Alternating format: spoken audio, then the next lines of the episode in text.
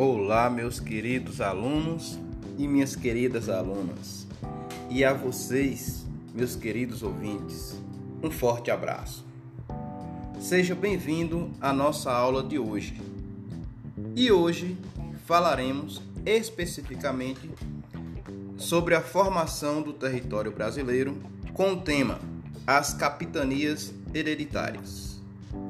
Pois bem, meus queridos, as capitanias hereditárias foram implantadas pela coroa portuguesa entre os anos de 1534 e 1536.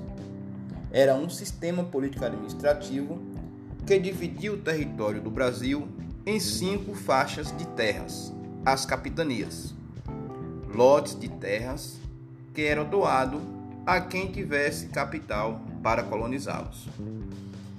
Os detentores destes lotes, ou seja, os donatários, transmitiam-os de pai para filho, por isso hereditárias.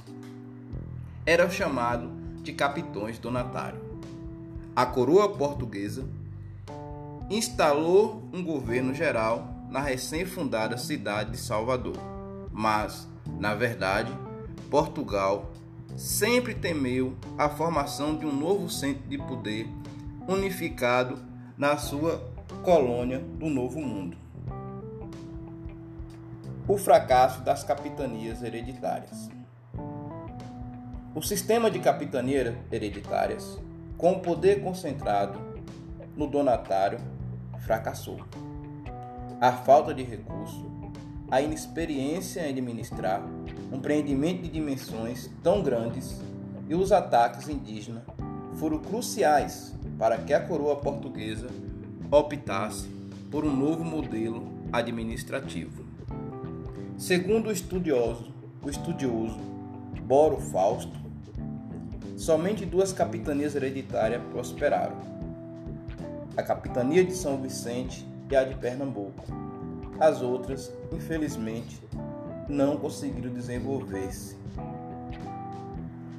Com o fracasso das capitanias hereditárias, foi instituído o governador-geral do Brasil. E o primeiro governador-geral instituído foi Tomé de Souza. Pois bem, meus alunos e minhas alunas, ficamos por aqui.